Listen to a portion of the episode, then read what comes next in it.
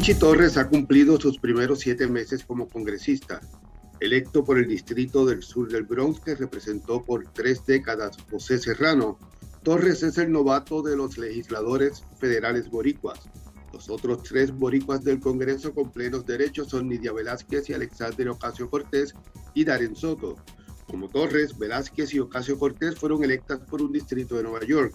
Darren Soto representa un distrito de Florida Central.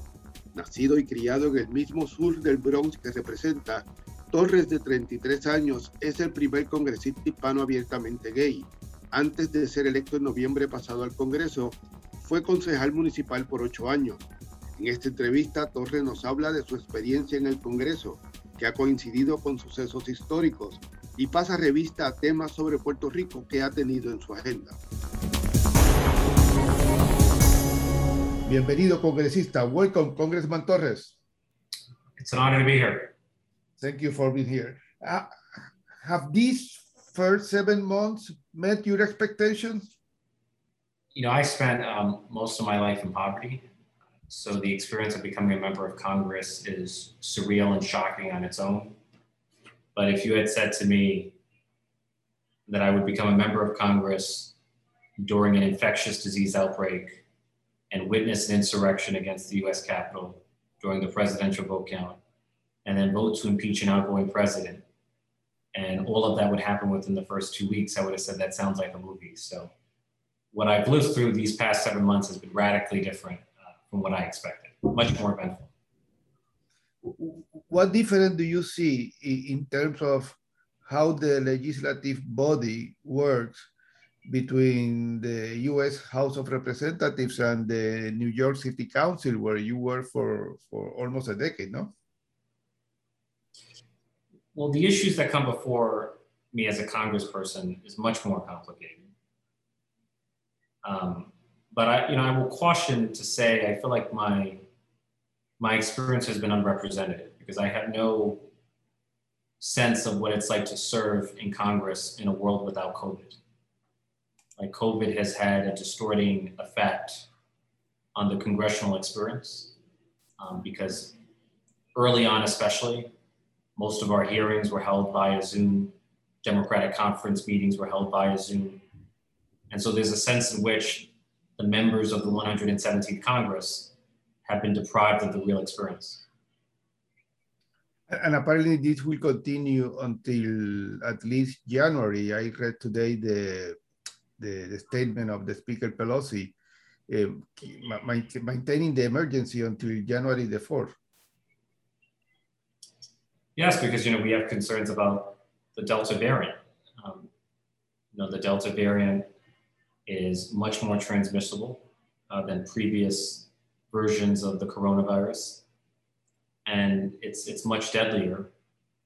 And you know, I worry about I worry, as, as the CDC director has said, that we're a few mutations away from a variant that could evade the vaccine, which is the worst case scenario. So the mission is far from accomplished when it comes to COVID 19, the battle against COVID 19. In terms of, of your work time, how, how that is divided between Washington, D.C. and, and your district? In the early months, it was heavily skewed in the direction of DC. Um, but I would say generally it's split almost 50 50. You know, I might spend two weeks in DC and then spend the remaining two weeks in the month in the Bronx. And regarding your achievement, uh, Congressman, uh, what are your achievements? Which one you can mention? Yeah, so I've been able to you know, secure funding for a whole host of community funded projects in, in the South Bronx. Uh, I passed several pieces of legislation um, in the Homeland Security Committee. I passed legislation that would protect the country against threats to our cybersecurity. Um, you know, I'm one of the co-sponsors of the American Families Act, which would expand the child tax credit permanently.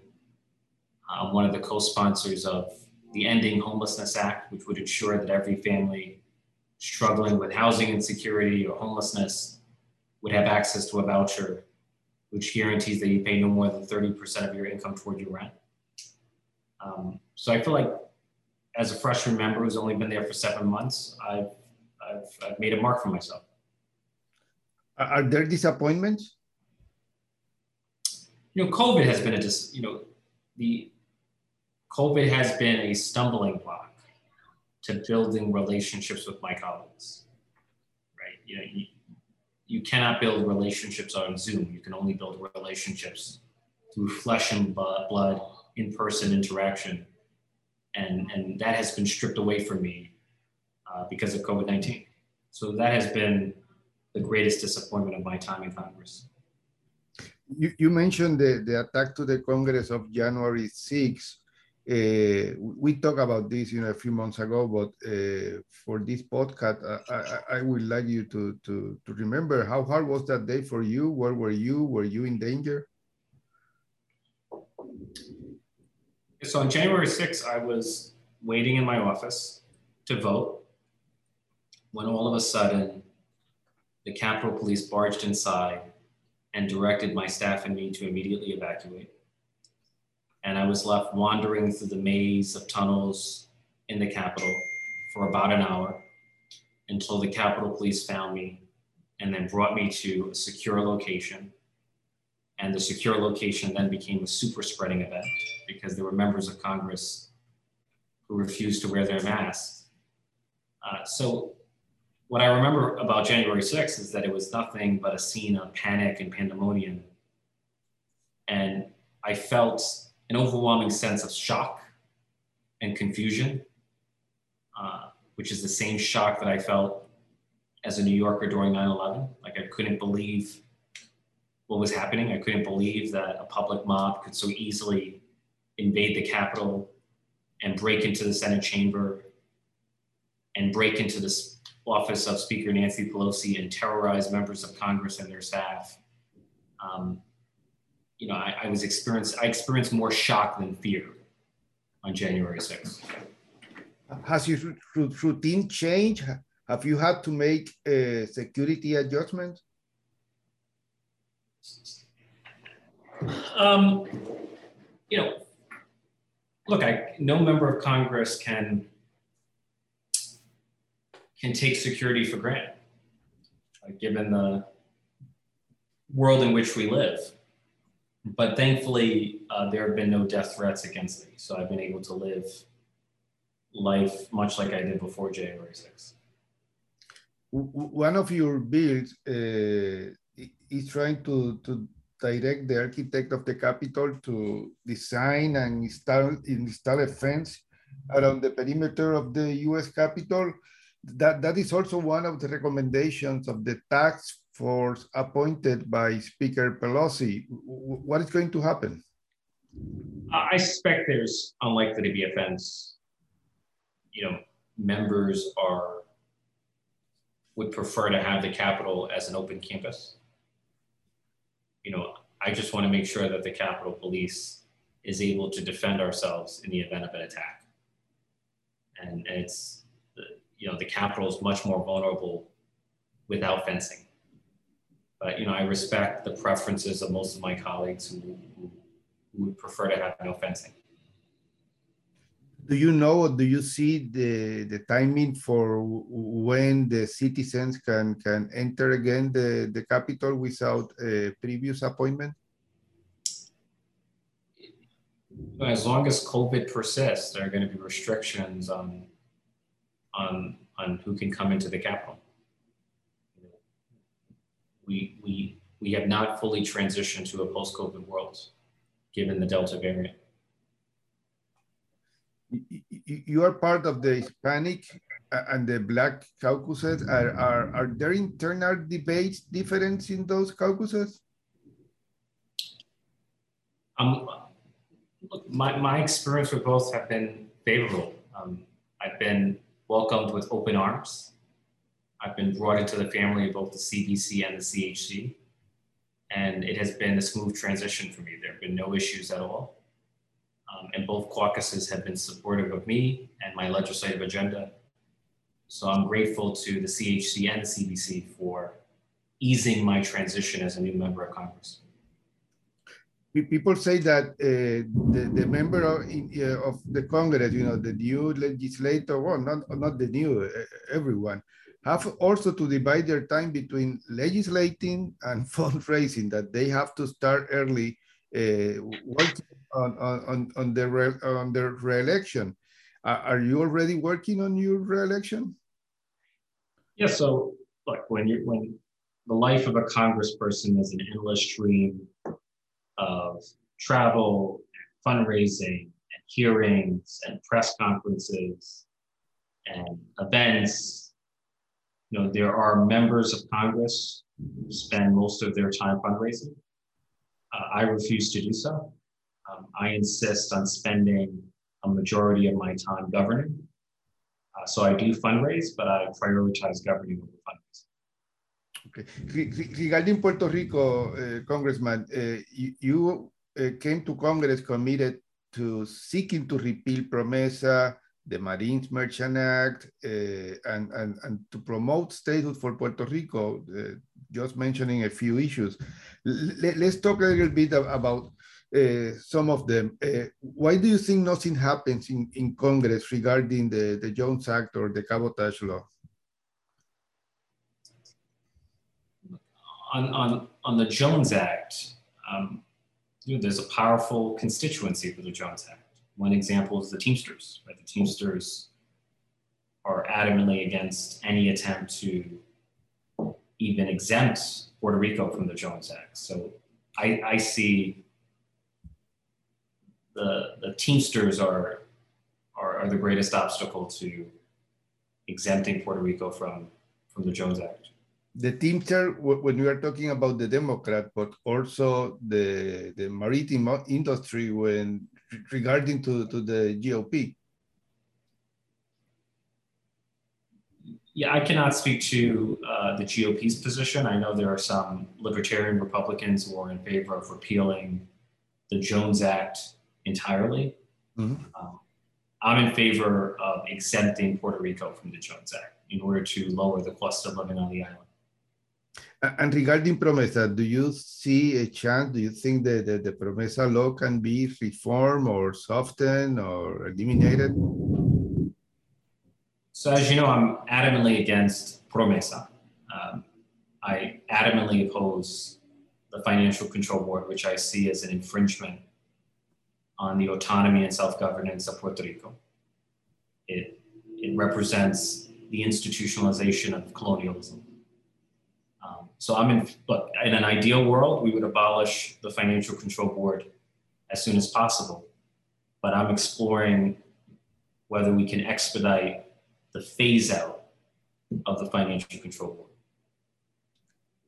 Like, like how? Uh, you know, when you talk about. Uh, uh, if I remember correctly, um, PROMESA requires four or five balanced budgets before mm -hmm. phasing out the financial yes, control board. I would like to see a shortening of that time frame. Okay. And, and do you think the issue of statehood is moving forward? Look, I, I, I'm a strong supporter of statehood, um, but there's a, there's a deadlock within the Democratic Party. Um, the Democratic Party is deeply divided on the question of status. And as long as those divisions persist, there's going to be a deadlock. And do you think that the issue uh, will be more difficult to move, you know, to, to, to, to move forward regarding the political future of Puerto Rico while Promesa lasts? I'm hopeful that that, that his, the long arc of history will ultimately favor statehood, favor legal equality, because the status quo is unsustainable. You cannot sustain a status quo that disenfranchises more than 3 million American citizens on the island. Um, it is the greatest form of discrimination in the United States. And it's morally indefensible and it's unsustainable in the long run. So I'm confident the long arc of history will bend toward legal equality for Puerto Rico there are new uh, elected officials that are lobbying for statehood. Have you seen them? There are What was the question?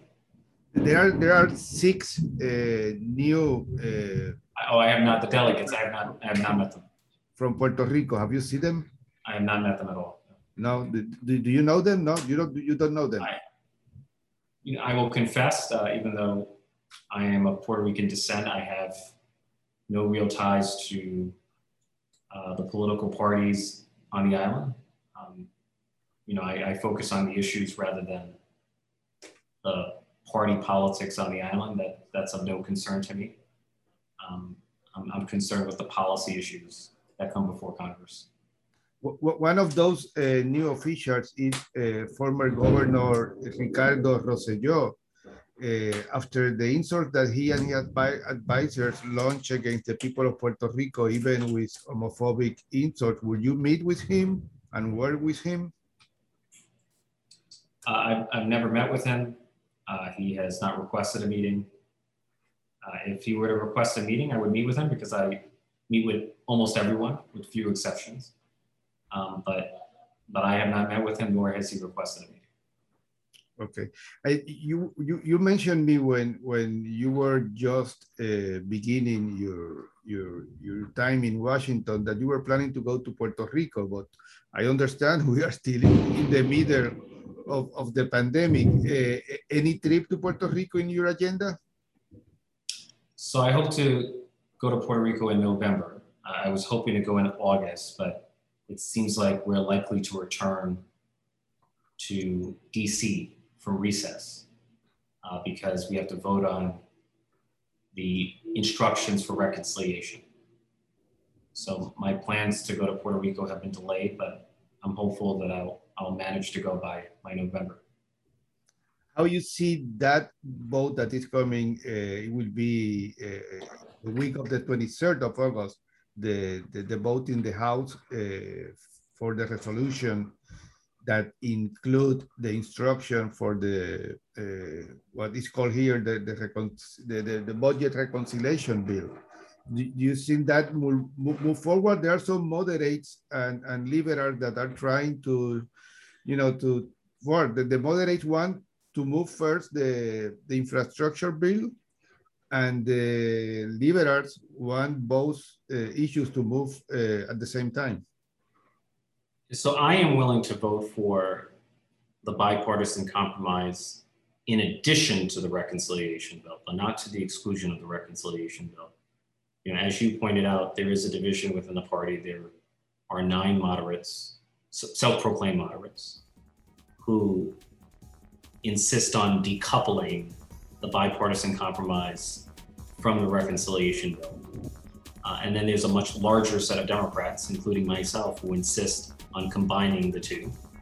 So at the moment, there's a stalemate, but I'm hopeful that the stalemate will break in favor of passing both bills at the same time. And when we talk about passing the bills at the same time, that means in the same week. In, in you know how, how you link uh, those two votes. Uh, so the Senate has passed the bipartisan bill.